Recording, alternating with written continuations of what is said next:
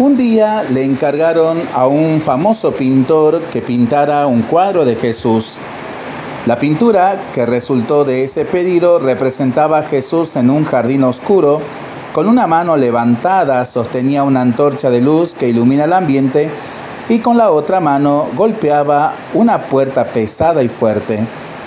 Cuando el cuadro fue expuesto por primera vez en una exposición, un visitante le hizo notar al pintor que el cuadro no había sido acabado. Le faltaba, en efecto, a la puerta el picaporte para abrir.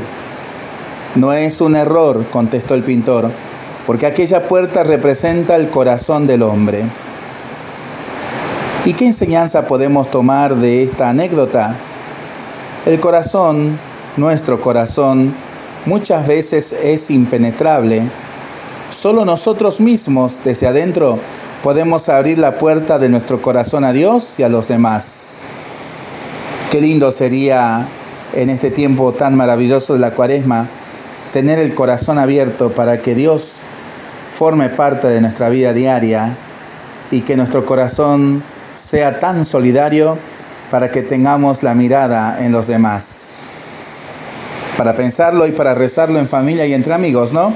Mientras lo hacemos, pedimos al Señor su bendición, le seguimos pidiendo por el fin de la pandemia, de las guerras y por el buen tiempo para nuestras vidas, nuestros animalitos y nuestros campos.